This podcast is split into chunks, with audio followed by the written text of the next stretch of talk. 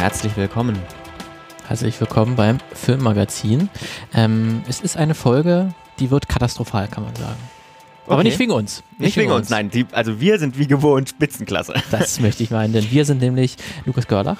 Und Martin Dietrich, also jetzt in umgekehrter Reihenfolge. Jeder Korrekt. hat den anderen vorgestellt. Wir sind zwei freie Journalisten, ähm, die sich im Kultur-, Film-, Gaming-, Medienbereich tummeln. Und wir erzählen alle zwei Wochen zwei Geschichten aus der Welt des Films und blicken dabei nicht nur hinter die Kulissen oder hinter die Starttermine, die es ja derzeit sowieso nicht gibt so richtig, äh, sondern wir erzählen die Geschichten sozusagen. Vielleicht auch die vergessenen Geschichten. Ja. Ähm, die Geschichten, die irgendwann schon ein bisschen zurückliegen, wie jetzt äh, in dem Fall unseres heutigen Themas. Wir haben uns ja schon einmal mit katastrophalen Drehs beschäftigt, also Mhm. mit, mit Drehs, die irgendwie aus irgendwelchen Gründen schiefgelaufen sind, ob das äh, vor, danach oder irgendwie dazwischen war ähm, und warum dann Filme manchmal unter welchen Bedingungen manche, manche Filme entstanden Ja. sind. Ähm, da gibt es aber eine ganze Menge. Ja. Wenn man da ein bisschen recherchiert, da findet man da einige Beispiele, ei- viele interessante Geschichten. Deswegen haben wir uns gesagt, da können wir noch einen zweiten Teil dazu Ja, machen.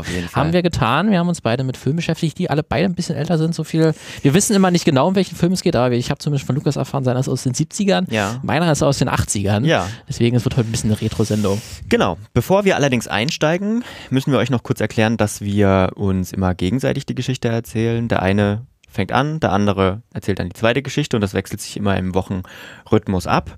Und ähm, ja, wenn ihr den Podcast für empfehlenswert haltet, dann erzählt ihn auch gerne äh, euren, oder erzählt euren Freundinnen davon ähm, und empfehlt ihn weiter.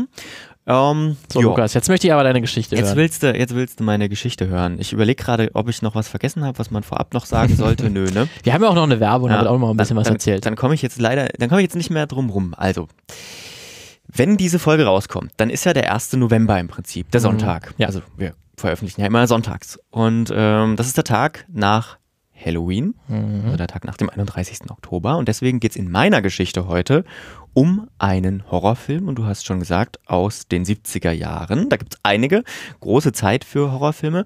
Und ähm, die Titelmelodie, ähm, die ist diese hier.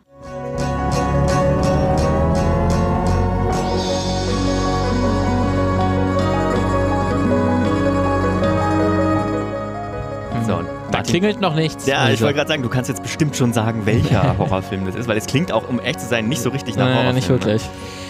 Ja, also ich löse es gleich auf, aber zuerst mal eine kurze Warnung vor der Geschichte, denn in meiner Geschichte spielen wie im Film selbst auch Gewaltdarstellungen eine Rolle. Auch sexualisierte Gewalt wird dargestellt.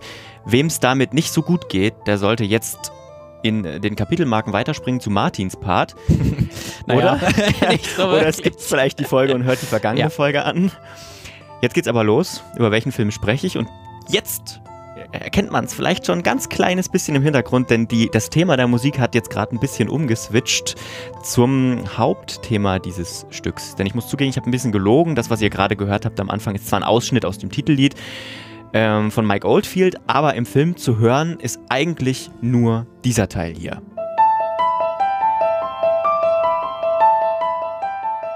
Ist das Halloween? Nee. Nee. Ist das nicht? Nein, leider nicht. Das doch ist so ähnlich. Der Exorzist aus dem Jahr 1973. Regie führte William Friedkin. Den wir schon mal hatten hier. Richtig. Dem Ich wollte gerade sagen, Martin, du wirst sagen, und das wird auch eine Rolle spielen, aber erst später. Wir hatten den schon mal im Filmmagazin. Und du wirst dich sicher fragen, Moment, jetzt, hier geht es doch eigentlich heute in dieser Folge um schiefgelaufene Drehs. Mhm. Wie kann das denn sein, wenn man über einen Film spricht, der finanziell unglaublich erfolgreich war, weltweit Millionen von Menschen erschreckt hat und sogar heute, fast 50 Jahre später, immer noch zu den besten Horrorfilmen überhaupt gehört, habe ich mich selbst von überzeugt. Ich habe nur vorher natürlich nochmal geguckt und er ist immer noch wahnsinnig gruselig. Ja. Tja, und um die Frage geht's, ist denn alles Gold, was glänzt? Oder gibt es da vielleicht auch eine Kehrseite von der Medaille? Denn ähm, ein Dreh kann auf eine gewisse Art auch scheitern, wenn es auf den ersten Blick nicht so wirkt und finanziell schon gar nicht danach aussieht. Ja, um die Frage zu beantworten, ich habe mir mal angeschaut, was bei diesem Dreh so passiert ist und was vielleicht auch schiefgelaufen ist. Und noch ganz kurz vorab, damit alle wissen, über welchen Film wir genau reden, auch die, die den Exorzisten nie gesehen haben und ihn auch vielleicht nicht sehen wollen. Es geht um die zwölfjährige Regan, die von einem Dämon besessen ist. Und je weiter der Film voranschreitet, desto schlimmer wird diese Besessenheit. Ärzte versuchen ihr zu helfen, kommen aber nicht ähm, weiter, kommen an ihre Grenzen. Und zum Schluss hilft eben nur noch ein Exorzismus ausgeführt von zwei katholischen Priestern. Und beginnen möchte ich mit einer Szene aus diesem Film. Es ist die erste Szene, in der man tatsächlich sieht, dass es sich bei Regans in Anführungsstrichen Krankheit gar nicht um was Natürliches, sag ich mal, handeln kann. Denn die Szene beginnt mit den beiden handelnden, behandelnden Ärzten, die gerade zu Hause bei Regan und ihrer Mutter ankommen. Es hat sich verschlechtert, seit wir angerufen haben. Bitte kommen Sie gleich mit raus. Hat sie diese Spasmen wieder? Ja, aber jetzt ist sie gewalttätig geworden. Das Zimmermädchen macht die Tür auf. Sie gehen zusammen die Treppe hoch in den ersten Stock und äh, wollen zu Regan, die man im Hintergrund schon hört, von oben. Chris, die Ärzte! Sie öffnen die Tür zu Regans Zimmer. Dort bleiben sie dann neben Regans Mutter stehen und blicken entsetzt in Richtung Kamera. Also in Richtung von Regans Bett und dann Schnitt zu Regan. Die wird äh, in ihrem Nachthemd immer wieder heftig hin und her geworfen. Vom Liegen ins Sitzen, wieder ins Liegen. Und man sieht es ganz deutlich, auch als Zuschauerin, da bewegt sich Reagan nicht selbst, beziehungsweise ihre Schauspielerin Linda Blair. Sie wird hin und her geworfen. Und das war auch tatsächlich so. Man baute damals eine spezielle mechanische Vorrichtung, die Linda Blair tatsächlich herumschleudern konnte. Diese Vorrichtung, ja, die muss aber wohl nicht ganz so gut gebaut oder, sag mal, ergonomisch ideal gewesen sein. Es gab auch keine Stuntfrau, die das hätte machen Nein, können? das war Linda Blair selbst, denn durch das starke hin und her schleudern war tatsächlich, äh, war tatsächlich nicht so gut für sie und ihre Wirbelsäule. Ähm, das sieht man auch, das ist richtig unangenehm, dabei zuzuschauen. Das soll natürlich auch richtig unangenehm sein. Ne? Das ist ja immer noch ein Horrorfilm. Aber man hofft äh, natürlich, wenn man den Film sieht, insgeheim, inständig, dass das eine Puppe ist, die da hin und her geschleudert wird. Aber nein, die, die da hin und her geschleudert wird, das ist Linda Blair selbst. Und ähm, tatsächlich hat Lindas Wirbelsäule einigen Schaden davon äh, getragen, denn mit ein paar anderen Verletzungen, die sie sich später in ihrem Leben zugezogen hat, auch bei einem Motorradunfall, ähm, führte das alles zu einer Fehlstellung der Wirbelsäule bei ihr. Und ähm, sie hat auch später noch unter Schmerzen gelitten. Auch ansonsten waren die Dreharbeiten für Linda sehr, sehr anstrengend körperlich. Für Szenen, wo die Verwandlung in den Dämon dann schon weiter fortgeschritten ist, war viel Make-up nötig. Dabei musste sie täglich zwei Stunden in die Maske und offenbar wurde da auch nicht mit ganz so optimalen Materialien gearbeitet, denn ähm, sie sagte später mal in einem Interview, dass ihr der Kleber die Haut verbrannt hat. Außerdem wird im Laufe des Films nicht nur das Make-up mehr, ähm, sondern der Dämon, der sorgt quasi auch dafür, dass es in Regans Zimmer immer kälter wird. Und ich habe es vorhin nicht ohne Grund erwähnt, Reagan bzw. Linda, ähm, die haben ganz große Teile dieses Films eben nur Nachthemd an und zwar die ganze Zeit. Und jetzt ist die Frage, muss man denn wirklich so ein Set runterkühlen? Damit es kalt aussieht? Und die Antwort ist in den 70ern ja. Denn den Atem, also dieses typische Kondensieren der Atemluft, das würde man heute natürlich per Computer einfügen. 1973 ging das nicht. Also war es am Set stellenweise nur 2 Grad kalt. Ach, minus 2 Grad. Schön. Sorry, Dann nur- minus 2 Grad. Dann nur Nachthemd an. Richtig, und man hat dann so, so, so Behind-the-Scenes-Bilder und Material, ähm, wo das Team in dicken Sa Sachen, Jacken, Schals unterwegs ist und die 13-jährige Linda, boah, die muss halt einfach mal im Nachthemd arbeiten. Kann man mal machen. Ja, also körperlich wirklich ziemlich anstrengend. Genauso wichtig aber, wie geht's denn der 13-Jährigen mit den Themen, die dieses, ähm, die dieser Film behandelt? Ne? Ähm, von diesen, also es gibt da sehr brutale Darstellungen, von denen mal abgesehen, geht es natürlich auch um Gewalten im Film, es geht um Religion. Der Film ist auch voller wüster Beschimpfungen, wo man sich fragt, dass die in Amerika überhaupt irgendwie äh, zugelassen werden konnten. Und um das ein bisschen zu verdeutlichen, habe ich mal noch eine andere ziemlich heftige Szene ähm, rausgesucht. Und zwar gibt es eine Stelle, bei der Regans Mutter ins Zimmer kommt, so Ge- Gegenstände, das hört man am Anfang gleich, Gegenstände fliegen wild umher und Regan bzw. der Dämon masturbiert brutal mit einem Kreuz oder er, äh, kann man sagen, er, er verletzt sich selbst. Lass Jesus dich ficken! Lass Jesus dich ficken! Lass dich von... Das ist beim Zuschauen schon eine ziemlich unangenehme Szene und wie muss es dann erst beim Spielen gewesen sein? Linda Blair hat sich tatsächlich später in einem Interview, da ist sie schon über 40 Mal dazu geäußert. I simply did what I was told to do. Billy Friedkin absolutely directed every single bit of my performance. A child does not know what masturbation is. Ja, sie sagt eben, dass sie einfach nur das gemacht hat, was ihr gesagt wurde, ohne, ohne wirklich zu wissen, was genau sie da tut. Äh, Regisseur William Friedkin habe ihr habe das alles von A bis Z durchorchestriert Und sie hat das in dem Alter auch noch gar nicht wirklich verstehen können, hat sie gesagt. Und er, er bestätigt das in einem Interview später dann auch selbst mal. She never complained. I became a kind of surrogate father to Linda. Er sagt eben, dass er eine Ersat Art Ersatzvater für sie geworden ist und sie spielerisch dann dazu gebracht hat, bestimmte Dinge eben zu tun. Und ich finde es trotzdem irgendwie ganz schön creepy, wie er das so beschreibt. And she would say, Oh no, like a little girl. She was 12 years old. She'd say, Oh no, I'm not going to do that. And I'd say, Oh yes, you are. Oh yeah, come on. And I would kid her into it. I'd start tickling her, making her laugh. Ja, jetzt ähm, kann man natürlich nichts, nichts wirklich sagen, wenn sie selbst meint, dass sie das nicht so negativ beeinflusst hat. Ne? Also äh, man kann ihr da nicht widersprechen. Also ich kann ihr da nicht widersprechen. Ähm, ich glaube dennoch, dass das für ein Kind naja, gut, also ich sag mal so, heute, an, bei Drehs heute würde das wahrscheinlich anders abgedeckt werden, vielleicht auch psychologisch Mhm. anders abgesichert ähm, werden. Und ich glaube, dass der, dass der Dreh unter diesen Bedingungen heute nicht mehr möglich wäre, also hoffe ich zumindest. Und es gab noch was anderes, das Linda Blair tatsächlich dann schwer zu schaffen gemacht hat, psychisch. Und das auch mit dem Film zu tun hat. Bevor ich aber darüber spreche und sage, was das ist, möchte ich wenigstens noch von ein paar anderen Dingen erzählen, die am Set so schief gelaufen sind. Denn es gibt durchaus einige zwielichtige Online-Magazine und Boulevardzeitungen, die vom Fluch des Exorzisten sprechen. Wie das häufig so ist, wenn Sachen schief äh, gehen. Denn zum Beispiel gab es am Set dann mal einen verheerenden Brand weil eine Taube in einen Scheinwerfer geflogen ist. Das Ganze wurde in so einer alten Soundstage gedreht in New York und ähm, ja, da fliegt halt so eine Taube in einen Scheinwerfer und das ganze Set brennt ab. Und es konnte sechs Wochen, musste sechs Wochen wieder aufgebaut werden. Das Kuriose ist aber, deswegen der Fluch, rate mal, welcher der einzige Ort war, der nicht abgebrannt ist. Das Zimmer von, von Linda. Das Zimmer von Linda.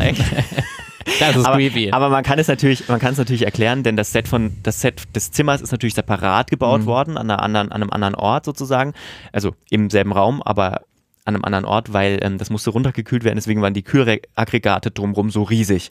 Deswegen ähm, war das ein Stück weg von dem anderen Zeug, was abgebrannt ist. Trotzdem creepy. Und es gibt noch mehr Zufälle, die diesen Mythos be be befeuern. Zum Beispiel, dass es rund um den Dreh einige echte Todesfälle gab.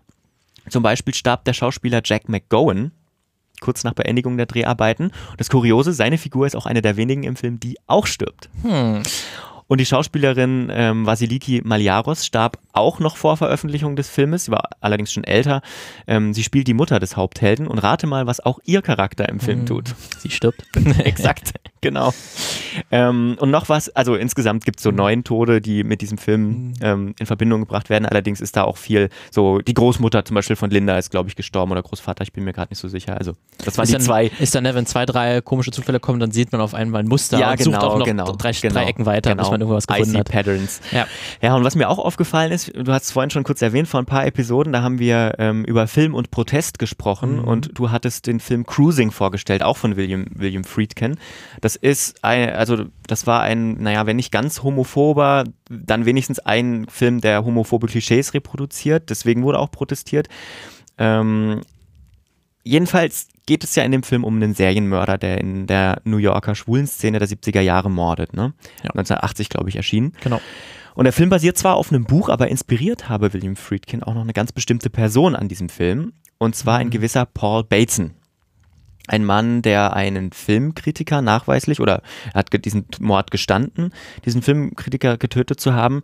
Und er wurde auch noch ähm, äh, wegen weiteren Morden beschuldigt, für die aber nie verurteilt werden konnte. Also er spielt auch, ähm, oder sein Fall und er selbst spielt auch ähm, in der Rolle, äh, in der Serie Mindhunter von Netflix eine Rolle, wo es ja um Serienmörder geht und da reden sie ja auch mit ihm und versuchen rauszukriegen, ob er sozusagen oder seine Figur noch die anderen Morde begangen hat und es wird da auch da nicht geklärt. Ähm, außerdem ist der echte Paul Bateson einer der Radiologen, die Reagan im ersten im Exorzisten betreuen. Und tatsächlich hat ihn William Friedkin auch später in Haft besucht, mal, Mhm. und mit ihm gesprochen. Sie kannten sich ja noch vom Set. Hat auch mit ihm über die Morde gesprochen. Das hat Friedkin 2018 in dem Hollywood Reporter erzählt, in der Folge des It Happened in Hollywood Podcasts. Den findet ihr natürlich in den Shownotes, darin gibt es auch noch ein paar Also das andere. hat er auch in seinem Buch, äh, in seinen Memoiren, die auch ungefähr um den Zeitraum Mhm. erschienen sind, ähm, veröffentlicht. Da habe ich dann auch diese Informationen her, Mhm. weil das ist dann letztlich die, auch eine Inspiration für dann Cruising gewesen oder für Ja. wie er den Serienkiller gestaltet hat. Da war Paul Ja. Bateson dann eine Inspirationsquelle, ja. ja, exakt. Also auch wieder ein Zufall, Mega der verrückt, ja. ja, verrückt ist.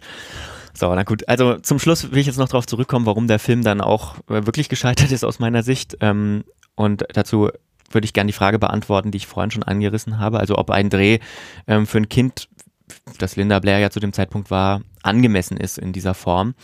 Und ihre Haltung dazu war ja, dass es am Ende sozusagen die Inhalte gar nicht so schlimm waren, ne, für sie jetzt, weil sie sie nicht verstanden hat, sagt sie selbst. Ähm, und heute läuft sie ja sicherlich vieles, vieles andere. Aber eine Sache, sagt sie, die hat ihr nachhaltig psychisch zugesetzt und zu schaffen gemacht. Und das war das, was nach dem Film kam. Denn Linda Blair war von einem Tag auf, dem ander, auf den anderen super berühmt. Ähm, Im positiven wie auch im negativen Sinne. Auf der einen Seite war sie natürlich unglaublich gefragt bei der Presse, hat, hatte Interviewmarathons über Jahre zu ähm, absolvieren. Der Film war ja auch Jahre im Kino, darf man nicht vergessen. Es war ko also komplett verrückt, nicht nur sechs Wochen oder so, sondern Jahre. Ähm, in den USA, dann weltweit. Sie kam dann eben auch diese Jahre lang nicht zur Ruhe. Und man, wenn man Interviews, sie hat ganz viele auf ihrer Website, ganz viele Interviews ähm, aus dieser Zeit. Ähm, wenn man die sieht, dass die wirkt dann irgendwie mit 15 und, oder 16 in diesen Interviews schon so abgekühlt von diesen ganzen Interviews irgendwie. Das ist, ja, das wür- würde man nicht sagen, als hätte man ein Kind vor sich irgendwie, ne? Ist dann so ein bisschen auch die Kindheit und das Teenageralter eigentlich genommen. Ja. Dadurch, dass man so früh berühmt wird, dann ist auf dann endet das eigentlich diese Phase. Äh, das ist dann wirklich mal, mal krass. Es gibt ja viele Beispiele dafür auch. M- Macaulay Culkin, also der äh, Kevin allein zu Hause Darsteller, hat ja im Prinzip auch dann keine so Kindheit mehr gehabt, nachdem Ja, er so ja, erfolgreich ja, und genau. so bekannt wurde. Ist äh, er, äh, Macaulay Culkin ist ja auch abgestürzt dann irgendwie mit Drogen auch und so weiter. so, das ja. ist Linda Blair auch passiert. Ähm, mit Alkohol und so weiter. Und die hat dann auch nie wieder so richtig einen, einen A-Movie-Erfolg gehabt, sag ich mal. Also ähm, was sie heute macht, darüber spreche ich gleich, aber sie ist ja dann auch ähm, in dieser Zeit nach Veröffentlichung des Films immer wieder selbst in Verbindung oder persönlich in Verbindung gebracht worden mit den Inhalten des Films. Ähm, was natürlich dann komisch ist, wenn dann ReporterInnen äh, zu hundertfach sie zu Themen wie Exorzismen fragen und zu Gott und so weiter. Und was hält sie davon? Und sie hat ja selber gesagt, sie hat dazu keine Meinung so wirklich gehabt. Und das hat sie wohl, ähm, das hat sie auch später gesagt, ähm, nachhaltig dann verstört, immer wieder sich zu diesen Themen ähm, äußern zu müssen und sich, ähm, sich dazu positionieren zu müssen. Und es gab auch ganz viele Morddrohungen, also es gibt ja in Amerika ganz viele Evangelikale und so, ähm, gab einige Morddrohungen gegen sie und das hat sie fertig gemacht, hat sie später gesagt, ne? also dann fing sie eben auch an zu trinken und Drogen zu nehmen. Ja, und da ist halt die Frage, ähm, wo waren dann die Männer, die jahrelang mit ihr auch Geld verdient haben und das bis heute tun? Ne? Haben die ihr irgendwie geholfen? Liegt es nicht vielleicht auch in der Verantwortung eines großen Studios, das mit dem Kind einen Film dreht, ähm, der ihr ganzes Leben nachhaltig verändert, sich dann um das Kind zu kümmern? Nicht nur finanziell? Ne? Also so nach dem Motto, wir bezahlen dich und damit ist alles abgegolten? Na, weiß nicht. Ähm, also natürlich ist mir jetzt nicht bekannt, ob das Studio ihr dabei irgendwie geholfen hat. In den, wir reden hier aber vom Hollywood der 70er Jahre. Meine. Hoffnung, meine Hoffnung, Hoffnungen sind also sehr, sehr gering. Und allein deswegen ist der Exorzist für mich jetzt in diese Kategorie schiefgelaufene Drehs wenigstens ein Stück weit mit einzuordnen. Ne? Also ähm, vor allem, ähm, vor allem wegen diesen vermeintlichen Kleinigkeiten, von denen es dann eben noch viele mehr gibt. Das erzählt, äh, das erzählen dann auch unterschiedliche Quellen, die ihr in den Shownotes findet, dass während dieses Drehs mit Menschen einfach nicht gut umgegangen wurde. Und das ist schon nicht cool, einfach. Ja. Und mir hat diese ganze Recherche mal wieder gezeigt, dass man vorsichtig sein muss mit dem, was man als großartig oder leichtfertig als großartig bezeichnet. Na klar ist das ein beeindruckender Film immer noch, ähm, aber der Dreh und die Nachwirkungen dessen hatten eben auch ähm, ihre Schattenseiten. Und ähm, ja, übrigens lief es auch am Anfang dieser Produktion gar nicht so gut. Ähm, denn, ähm, denn der Film war zu Beginn teurer, viel, viel, oder der Film war sowieso viel teurer als gedacht. Ähm, wie man gehört hat, ging alles schief von Anfang bis Ende ähm, bei dem Dreh und hätte der Film nicht so unglaublich viel mehr Erfolg gehabt als erwartet, dann wäre es ein megamäßiger Schuss in den Ofen gewor äh, geworden, was natürlich den Druck auf so eine Produktion und die Menschen, die da dran wirken, nochmal extrem erhöht. Ne? Also Geld ist ein toller Antrieb.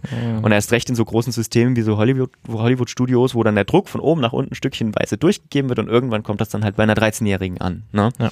Und die dann gerade quasi die Hauptrolle ja eigentlich hat Ja. in dem Film, ne, dass die dann das alles ausbaden baden muss im Prinzip, weil dann die muss dann halt aber auch die krassen Sachen wirklich machen, weil das ist letztlich der, der, der, das Verkaufsargument. Genau. Und deswegen vielleicht noch Schluss, äh, Lust auf so eine kleine, ähm, kleine Anekdote am Ende. Mhm. Ne? Ellen Burstyn, äh, die spielt die Mutter von Reagan, die war erst die vierte Wahl für diese Rolle. Denn äh, nachdem Audrey Hepburn, Anne Bancroft und Jane Fonda abgesagt Mhm, haben. Große Namen alle. Ja, drei. ja. Hepburn hätte mitgemacht, wenn die Produktion extra zu ihr nach Rom gekommen wäre. Da hat sie nämlich zu dem Zeitpunkt gelebt. Gut. Ja. Da war, da war sie zu dem Zeitpunkt auch schon die Grand Dame, die kann sich wahrscheinlich dann eh alles erlauben. Genau, Anne Bancroft war, war im ersten Monat schwanger zu dieser Zeit und dann hat, äh, so erzählt William Fried, Friedkin auch in dem Podcast, hat wohl gesagt, so ja, äh, also sie hat gemeint, wenn ihr wartet, dann machen wir das und er hat dann gesagt, naja, Anne, also wir müssen jetzt anfangen zu drehen und willst du dann wirklich, also willst du dann wirklich diesen Stoff spielen, kurz nachdem du dein Kind bekommen hast? War er sich nicht so ganz so sicher und dann hat er eben Jane Fonda angefragt und weißt du, mit welchem Satz sie abgesagt hat? Ja. Why would I want to be in a piece of capitalist rip-off bullshit like this? The power of Christ compels you. The power of Christ compels you.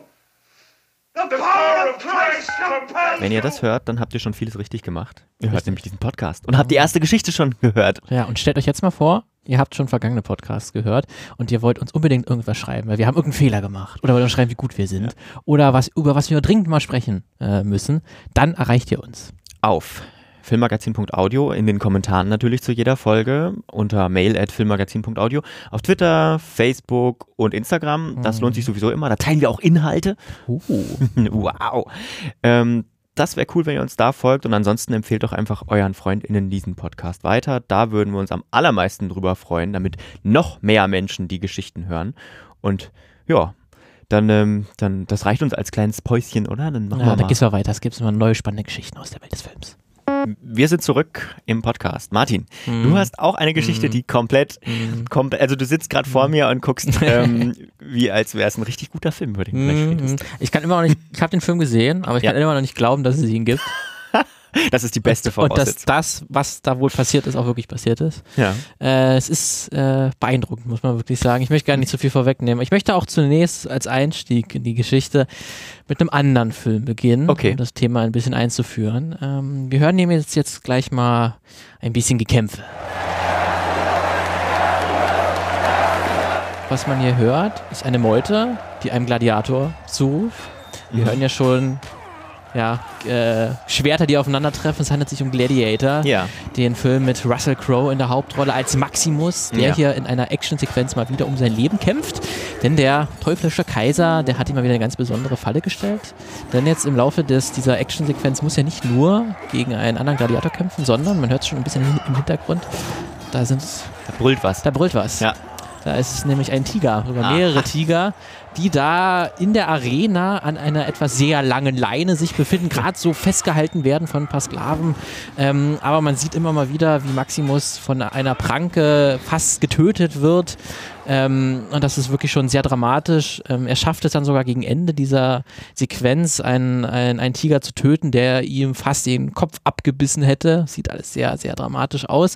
Und natürlich stellt sich hier die Frage, wie haben die denn das gedreht? Ja. Ähm, weil der, der Tiger sieht schon recht echt aus. Ähm, und wenn man sich mal das Making-of anschaut oder ein bisschen sich auskennt, und da auch mal ganz genau hinschaut, bei den etwas hektischen Schnitten in dieser Sequenz, dann äh, findet man heraus, dass hier tatsächlich mit einem echten dressierten Tiger das gedreht wurde. Der wurde aber einzeln aufgenommen, seine Ja. Sequenzen. Also wenn er irgendwie äh, so einen Prankenhieb zum Prankenhieb ausholt, dann wurde das einzeln aufgenommen und dann dank der Magie der Computereffekte wurde das zusammen mit den Szenen äh, mit Russell Crowe und den Action-Schauspielern zusammengemixt. Ganz kurz, ich habe nur vergessen nachzureichen. Linda Blair ist heute übrigens Tierrechtsaktivistin.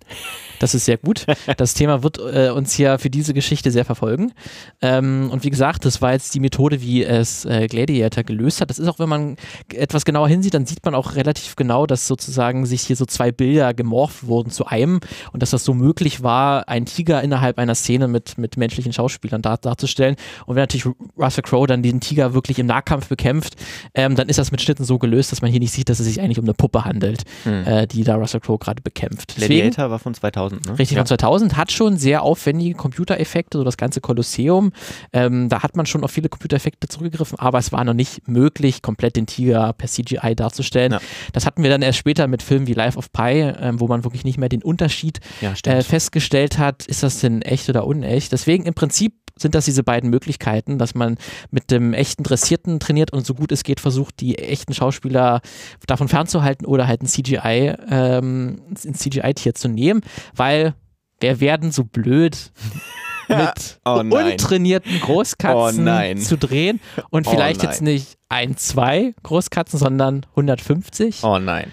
Ähm, und das Ganze ohne Sicherheitsabstand. Äh, die Schauspielerinnen, die wirklich aktiv mit den Großkatzen interagieren. Gibt's das? Ja, es gibt Roar.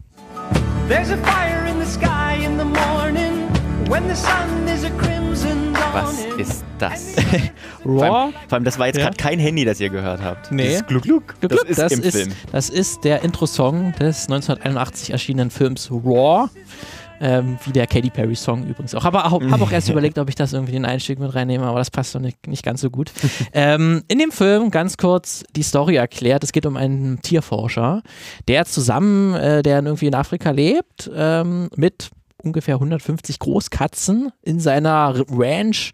Äh, das Haus quillt über mit den Tieren ähm, und der bekommt irgendwann Besuch von seiner Familie, die ihn eigentlich dann nur für ein Wochenende mal sehen möchte. Aber er ist gerade nicht zugegen, weil er gerade woanders unterwegs ist, ähm, weil er auch gerade mit, mit Tierjägern was zu tun hat.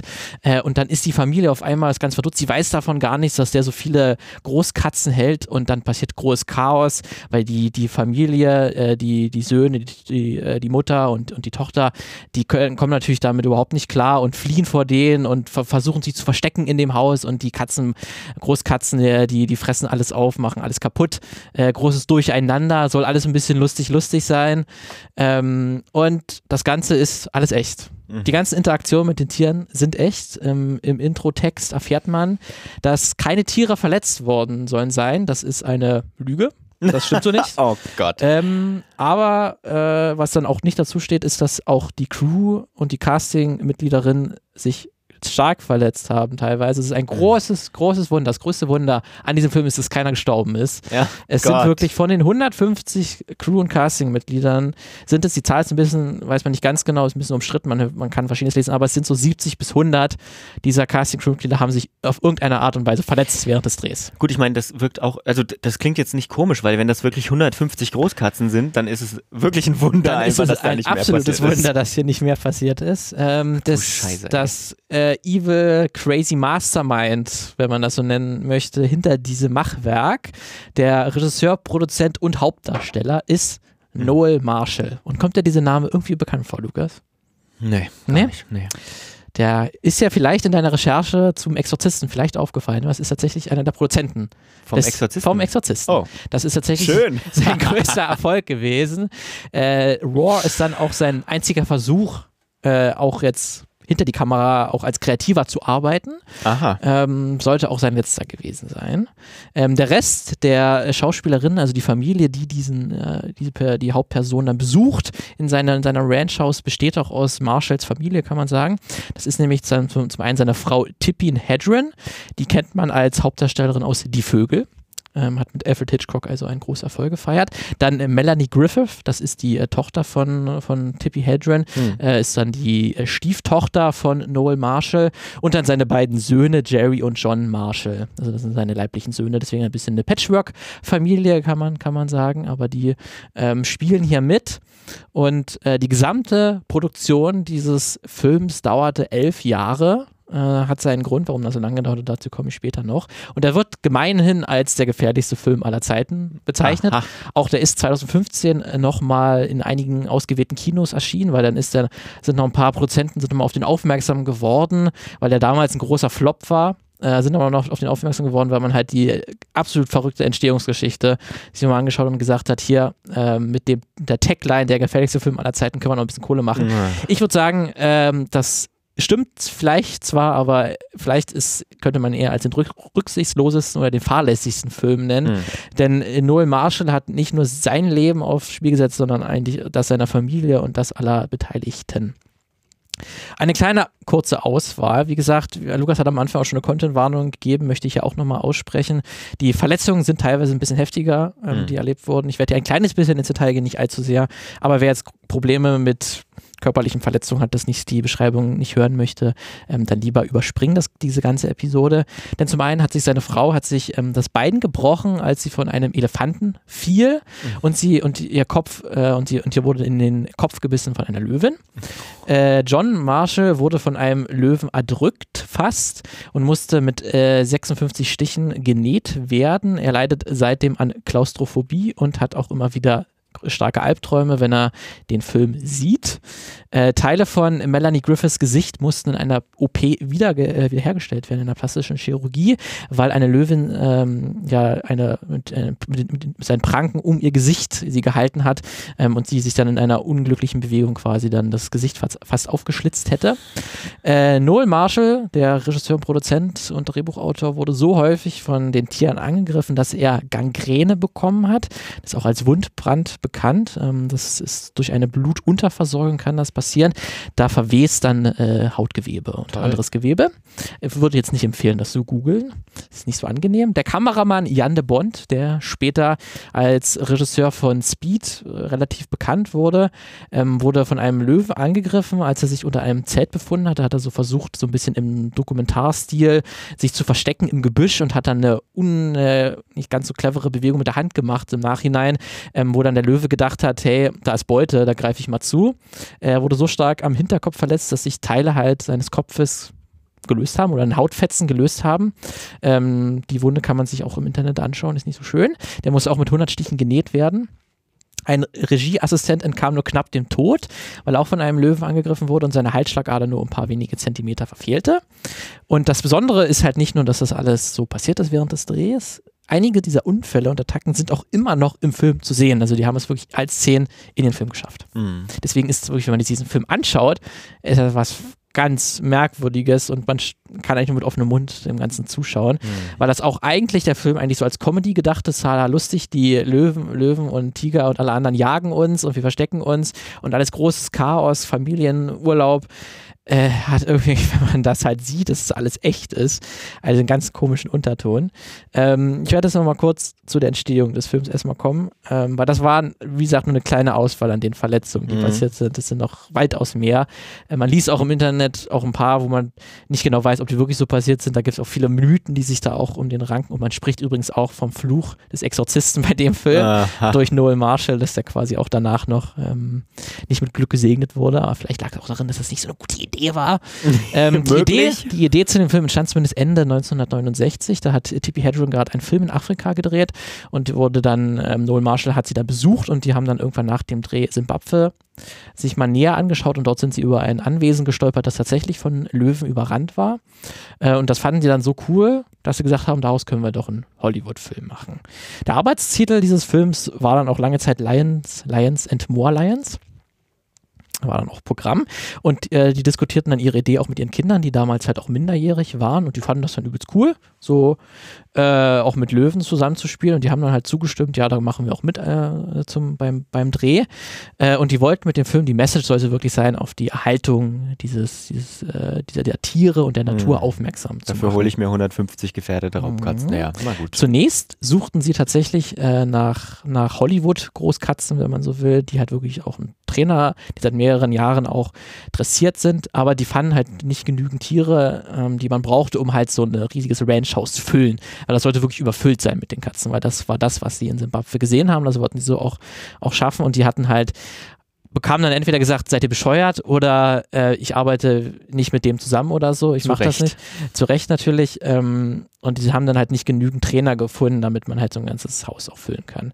Deswegen haben aber von einem anderen tatsächlich ähm, Tiertrainer dann gesagt bekommen, ja, warum zieht ihr euch die denn nicht selber per Hand auf? Warum holt ihr euch denn nicht selber Jungtiere und macht das dann so nach und nach, baut ihr euch so eine, so eine ja, Tierherde auf? Haben sie gesagt, gut, dann machen wir das doch.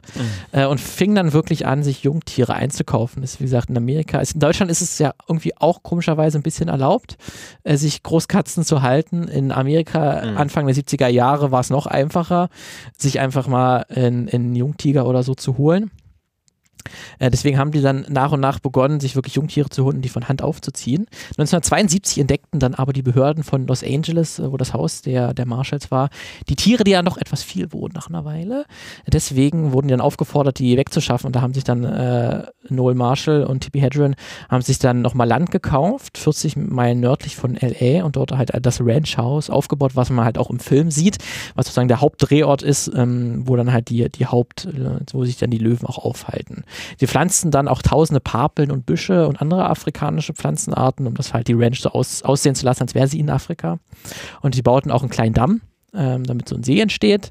Also haben da auch schon sehr, sehr viel Geld und Aufwand reingesteckt. Es wurde auch ein hunderte Meter Zaun halt um dieses ganze Ranch-Gelände gebaut, ähm, um da halt die Tiere da äh, drin zu halten. Und Tolles halt auch kleines Familienprojekt. Ach, wirklich klein, ganz kleines Familienprojekt. Äh, großer Kostenpunkt war natürlich das Futter, weil die so eine Großkatzen brauchen fünf bis zwölf Kilogramm Fleisch pro Tag. Ähm, das macht dann, in der Woche hat das 4000 Dollar gekostet, äh, die Tiere allein nur zu füttern. Tatsächlich hat, hat es aber Noel Marshall geschafft, britische und japanische Investoren anzuleiern, die dann Geld investiert haben in diesen Film, die, wo diese Idee auch ganz toll fanden. Äh, aber das, weil das dann die, die ganze Produktion so lang gedauert hat, musste Marshall dann irgendwann später auch seine vier Häuser und 240 Hektar Land verkaufen, um halt den Film noch irgendwie durchzufinanzieren, weil äh, da ist dann auch sehr, sehr viel schiefgelaufen natürlich und es hat alles so viel, so lange gedauert, dass dann irgendwann das Geld auch alle war. Äh, nach sechs Jahren hatten die dann ungefähr 100 Löwen und Tiger zusammen, äh, die dann halt auch alle zeitweise zuerst halt immer, zum, als sie noch klein waren, so immer bis sieben, acht Monate, haben die immer in dem Haus von den Marshalls gewohnt äh, und sind dann irgendwann auf die Ranch gekommen. So haben die das ungefähr gehandhabt, ähm, damit er halt, weil in ihrem eigenen Haus hätte das auch nicht funktioniert. So groß war es dann doch nicht. Ähm, und eigentlich war auch geplant, dass eigentlich Jack Nicholson äh, die Hauptrolle übernimmt. Der hat aber gesagt, nein, ich drehe ja nicht dann nicht mit echten. Großkatzen. Deswegen hat dann letztendlich dann auch Noel Marshall dann gesagt, okay, dann mache ich das eben. Und der Dreh von Raw begann dann 1976 auf dieser Ranch. Zu diesem Zeitpunkt befanden sich dort 27 Tiger, 21 Löwen, männlich und weiblich, zwei Jaguar, zwei Elefanten, vier Leoparden, vier Kraniche, sieben Flamingos, neun schwarze Panther, zehn Pumas und ein Töwe. Das ist äh, ein Löwe und ein Tiger-Hybrid. Ähm, das wurden dann, wie gesagt, noch ein bisschen mehr so, dass irgendwann man auf ungefähr 105 150 Großkatzen gekommen ist. Am ersten Drehtag wäre Noel Marshall schon fast gestorben, weil er einen Streit zwischen den männlichen Löwen provozierte, um halt die Investoren, die gerade zugegen waren, zu beeindrucken. Das können wir uns auch kurz mal anhören, wie sich das sich im Film äußert.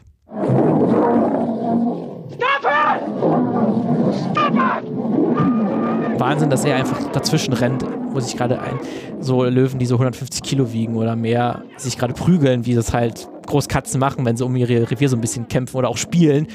Und er einfach dazwischen geht. Er geht zwischen diesen Löwen äh, und wurde da bereits dann angegriffen von, von denen, die ihn zwar natürlich, weil sie ihn halt kennen und so, schon äh, nicht töten wollen oder so, aber es sind halt Großkatzen.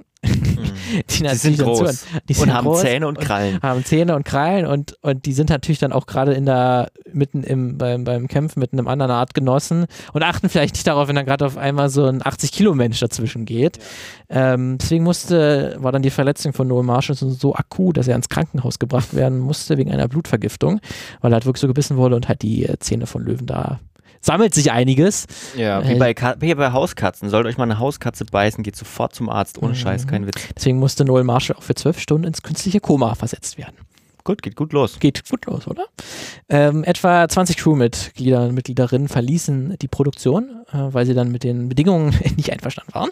Aber tatsächlich, ja, der Großteil blieb tatsächlich, was auch absolut beeindruckend ist. Der Dreh dauerte insgesamt fünf Jahre, wirklich, obwohl der Film an sich also das ist, äh, der Film hat auch an sich keine Handlung, aber der besteht wirklich nur daraus, dass sie am Anfang, wie Noel Marshall aufs, auf der Ranch kurz äh, mit einem Char Char- Charakter redet, dort schon komische Sachen passieren, dann geht er halt in, in woanders hin, dann kommt die Familie, großes Chaos und Noel Marshall kehrt zurück zu seiner Ranch. Das ist der ganze Film.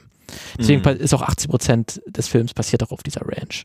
Der Dreh dauerte trotzdem fünf Jahre, weil einige Szenen halt enorm viel in Anspruch äh, nahmen, viel, viel- Zeit in Anspruch nahmen. Es gibt eine Szene, ähm, wo zwei Tiger auf einem mit, also die fahren Auto, Noel Marshall und ein weiterer Charakter und im, auf, auf dem Rücksitz sind zwei Tiger drauf. Und allein diese Szene, die Klar. fahren nur ganz kurz, dauert fünf Minuten oder so. Äh, die ganze Szene, die dauerte sieben Wochen, die zu drehen, weil die Tiere erstmal train trainiert, in Anführungszeichen, wurden. Es gab zwar Tier Tiertrainer am Set, aber viel zu wenig. Eigentlich ist nach amerikanischem Gesetzbrauch ist pro Großkatze zwei Tiertrainer, ähm, aber die hatten ungefähr sieben, acht für alle, alle 150. Krass, Ähm, Betreuungsschlüssel. Ja, ist ein guter Betreuungsschlüssel Wahnsinn. auf jeden Fall. Und das dauerte wirklich sieben Wochen, bis diese zwei Tiger einigermaßen ruhig auf diesem Auto sich befunden haben und dass man das wirklich abdrehen konnte. So, mitten in der Produktion, äh, da war Raw ungefähr zu 80% fertig, zerstörte eine Flut fast das gesamte Ranchhaus. Also die gesamte, das gesamte Erdgeschoss war mit äh, Schlamm überfüllt und zerstörte auch einen Teil des gedrehten Filmmaterials und des Filmequipments. Der Schaden belief sich auf etwa 3 Millionen Dollar. Außerdem sind 15 Löwen und Tiger weggespült worden und mussten wieder eingefangen werden. Der Hauptlöwe, Robbie, ist dabei auch ausgebüxt und er musste vom Sheriff von Los Angeles getötet werden. Ah. Also ist diese Botschaft, die am Anfang da steht, dass während dass da keine Tiere verletzt wurden, ist so ein bisschen Na, ist keine Verletzung. Ist halt eine- tot. Ist halt tot. Und ich weiß nicht, die weggespülten äh, Tiger und Löwen, war ich glaube ich so, auch nicht so angenehm für die. Aber okay, steht trotz, trotzdem da am Anfang des Films. Ähm, zudem, also um, das, um den Wiederaufbau dieser Ranch zu finanzieren, verkaufte Tippi Hedren auch ihr eigenen persönlichen Schmuckstück und ein Fellmantel. Einen echten Fellmantel, der von Alfred Hitchcock geschenkt wurde. Auch ein bisschen Ironie der Geschichte. Äh, ein Film, der eigentlich dazu da sein soll, die Erhaltung äh, des Lebens, äh, der, der, der, der wilden Tiere und des, des afrikanischen äh, ja, Natur zu erhalten, dass der dann mitfinanziert wird durch einen Fellmantel. Super. Super, ja. ne? ähm, nachdem das Set wieder aufgebaut wurde, brach ein Feuer in Kalifornien aus, der auch fast die Ranch erreicht hätte, aber nicht ganz. Aber am Morgen danach waren dann die kompletten Tiere in Asche und Rauch gehüllt. Was vielleicht auch nicht so Von ja, würde gerade sagen, das kann man auch als Verletzung verstehen. Könnte man vielleicht. jetzt auch als Verletzung verstehen, aber, aber hey. Äh, ein Crewmitglied verlor beim Angriff äh, einen Teil seines Fingers, eine Fingerkuppe. Äh, und der wurde dann ins Krankenhaus gebracht und der war so unter Strom gesetzt und war so außer sich, dass er diese Fingerkuppe weggeschmissen hat, weil er davon auch so angeekelt war, aus dem Ja. Fenster geschmissen. Ja. Und dann hat ihm der Arzt dann, als er dann endlich im Krankenhaus angekommen gesagt, ja, wo ist denn der Finger, den er mich wieder annähen, annähen kann? Ja, habe ich nicht. Ah. Und die sind dann nochmal zurückgefahren, haben versucht, den Finger zu finden. Nicht, nicht gefunden. Das sind 150 Raubkatzen. Wo wird der Finger sein? Wo wird der Finger sein? Äh, in einer Szene sollte Noel Marshall in der, in der Badewanne baden, umringt von zehn Löwen. Während des Drehs packte ein Löwe Noel Marshall und wollte ihn aus der Badewanne zerren. Äh, alle Crewmitglieder schrien daraufhin diesen Löwen an, Noel Beste. auch selbst.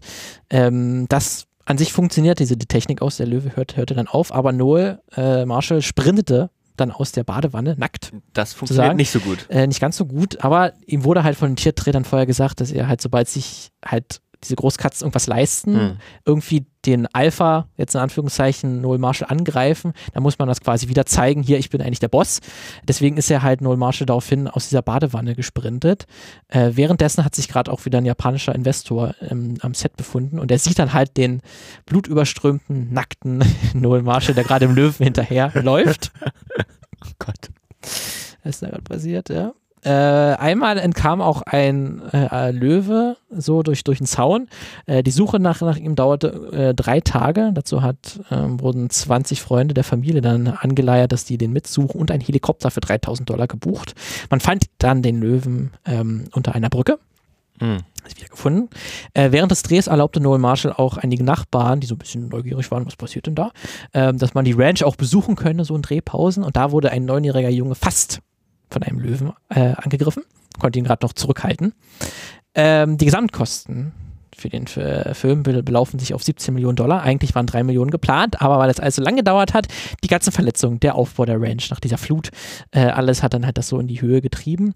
Er nahm dann am Ende nur wirklich 2 bis 10 Millionen Dollar ein, weil er auch nicht in den USA tatsächlich veröffentlicht wurde, weil das alles privat ähm, gehandelt wurde. Noel Marshall hat sich da quasi mit seiner, ein paar anderen da das so selbst drum gekümmert. Deswegen ist er zwar in, in Deutschland und Japan, soll er laut Aussagen relativ gut äh, gelaufen sein, aber halt nicht so, nicht so gut, dass er wieder das Geld eingespielt hätte. Und die Einnahmen belaufen sich wohl auf zwei bis zehn Millionen. Ist die ganz genaue Zahl, ist auch nicht bekannt, es wird immer gesagt, zwei, eine weite Range, zwei bis zehn Millionen. ja, die zwei Millionen steht eigentlich überall bei IMDb und äh, auch, aber John Marshall, der äh, jetzt vor ein paar Jahren angefangen hat, nochmal über den Film zu sprechen und was er so erlebt hat, der sagt hat, er hat eigentlich die Zahl gehört 10 Millionen. Deswegen Mhm. jetzt so zwei bis zehn, sage ich mal, ungefähr in dem Zeitraum. Aber auf jeden Fall hat er nicht mal seine Produktionskosten eingespielt. Das ist auf jeden Fall bekannt. Ja, also der Sohn John Marshall, der auch halt eine mitspielt in dem Film, der sagt auch, dass sein Vater absolut verrückt war. Ähm, also der Vater ist auch schon äh, seit ein paar Jahren tot, äh, Noel Marshall. Und er sagt, also äh, John, sein, sein Sohn sagt auch über ihn, äh, also er war absolut bad shit crazy, O-Ton.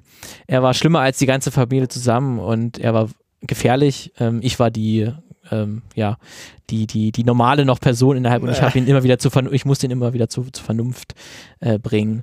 Ähm, und es war wirklich, das, das besonders Schwierige war halt die, die ganz, also die Kinder und auch die Tippi Hedren, die sind natürlich alle ja mit den Großkatzen zwar ja schon aufgewachsen in, in ihrem Haus, aber in ihrer Rolle mussten sie ja dann Sachen machen, die man eigentlich nicht machen soll. Weil da mussten sie Angst zeigen, da mussten sie vor den Tieren weglaufen, da mussten sie sich verstecken.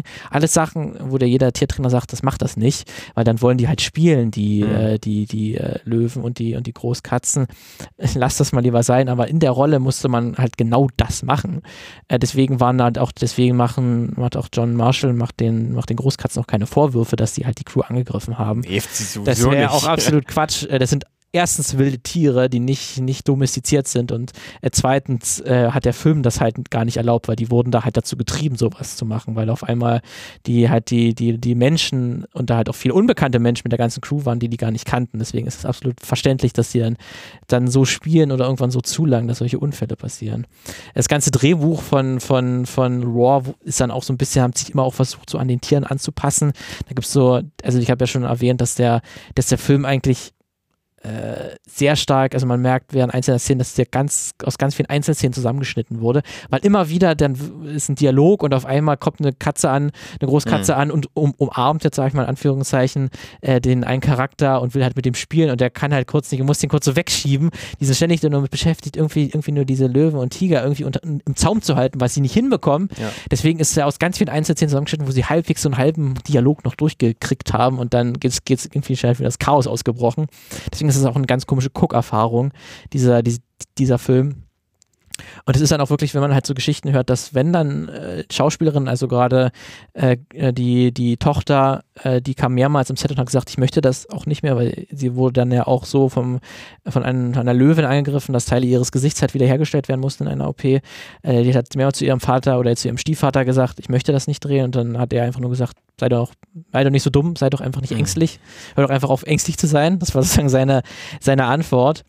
Ähm, und das ist dann, er hatte auch null Verständnis dafür gehabt, Noel Marshall, für die, für die Ängste der, der Schauspieler und seiner Familie vor allen Dingen, was noch viel besonderer, noch viel daran sehr besonders ist, weil das halt nicht jetzt angeheuerte Schauspielerinnen sind, sondern wirklich seine Familie das war. Ja. Ja, ähm, Noel und Tippi, äh, also Noel Marshall und Tippi Hedren, die ließen sich auch kurz nachdem der Film äh, erschienen ist, auch scheiden, äh, weil die ganzen Erfahrungen Warum nur? ganz schön krass waren und gerade halt, also Tippi Hedren hat, hat Noel Marshall gerade vorgeworfen, dass er halt die, die Tochter Melanie Griffith halt so sehr in Gefahr gebracht hat und dass ihm das so egal war, ähm, wie er damit umgegangen ist, dass damit war sie nicht einverstanden. Deswegen ist das alles ein bisschen sehr schwierig. Zumindest kann man sagen, dass He- Hedren, die halt die Mutter im Film spielt, hat zumindest 1983 dann eine NGO gegründet und hat aus der Ranch im Film halt ein Ressort für exotische Großkatzen gewandelt und sie setzt sich wirklich dafür ein, dass die Tiere in Ruhe leben können und setzt sich auch dafür politisch ein, ähm, dass der Mensch da so gut es geht, dass diese die äh, Natur erhält, sich aber nicht in das Leben der Großkatzen einmischt. Ähm, also wirklich auch was anderes, als was der Film eigentlich dir sagen möchte. Aber der ist so ein bisschen, bisschen merkwürdig, weil der Film dir eigentlich sagt, ja, die Menschen und Tiere können ja eigentlich schon zusammenleben. Äh, die müssen halt nur ein bisschen im Zaum halten. Es gibt auch einen bösen äh, Löwen im Film. Den erkennt man daran, dass er 20 Liter Blut in der Mähne hat. So kann man ihn von den anderen Löwen unterscheiden. Und der muss halt immer wieder richtig im Zaum gehalten werden. Und dann aber, wenn der ruhig ist, dann ist auch eigentlich alles gut. Dann sind die natürlich ein bisschen schmusig und so und mal, mal ein bisschen kämpfen die so, aber ist schon alles ganz cool. Und, die, und man sieht auch dann in der Ende des Films, die letzten fünf Minuten bestehen auch nur daraus, dass, dass die Menschen mit den Tieren kuscheln äh, und das alles ganz, ganz schön ist. Und die ganzen Strapazen, die während des Films passiert sind, gar nicht so schlimm waren. Und das trivialis trivialisiert unglaublich diese, diese Tierwelt und sagt eigentlich ja eine, eine äh, eine Beziehung zwischen diesem Mensch und diesen Wildtieren ist eigentlich absolut möglich.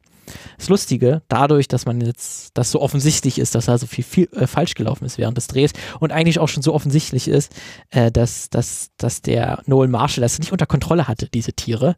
Deswegen sagt der Film ja eigentlich in der anderen Aussage, nee, es ist nicht möglich. Du kannst Mhm, diese Tiere ja. nicht unter Kontrolle haben. Da steckt eigentlich mehr im Film. Aber die eigentliche Aussage, die Noel Marshall machen wollte, ist eigentlich eine ganz andere. Deswegen ist der Film eigentlich, wenn man so will, schlauer als, als Noel Marshall selbst. Die, die, die, die, das reale Leben ist schlauer als irgend so ein Dude. Ja. ja. Deswegen, äh, ich kann noch, der ist auch auf YouTube aktuell, der ist irgendwie vor einem Monat gerade in HD-Qualität hochgeladen worden. Hat irgendwie noch keiner, der 2015 wurde, der, wie gesagt, wurden die Rechte nochmal neu gekauft, deswegen gibt es da eigentlich einen Rechteinhaber, aber der hat noch nichts dagegen gemacht. Deswegen, ich kann auf jeden Fall empfehlen, so ab Minute 13 gibt es so eine 5-, 6-minütige Chaos-Sequenz, wo man, glaube ich, das sehr gut sieht, wie absolut chaotisch dieser Film ist und wie absolut verantwortungslos dieser, dieser Film ist und Noel Marshall war. Schaut, schaut rein. Schaut vielleicht mal rein. Es Oh, ist, wenn man das ab kann, aber es ist schon, es ist auch eine Art Horrorfilm, muss man Mhm. sagen. Und wenn ihr damit fertig seid, dann könnt ihr ja bei Lena Blair vorscha- vorbeischauen und ihrer World, äh, World Heart Foundation, die sich für Tiere einsetzt. Und Ja. ähm, Lena Blair ist auch seit Jahren Veganerin übrigens. Und wenn ihr dann ein bisschen Geld übrig habt, dann geht doch einfach zu Animal Equality Deutschland und spendet denen ein bisschen Geld. Die machen tolle Arbeit für Tiere Ja. und für Tierrechte. Ja. Au, weia, Ja, ey. man könnte Noel Marshall vielleicht als den OG Tiger King bezeichnen.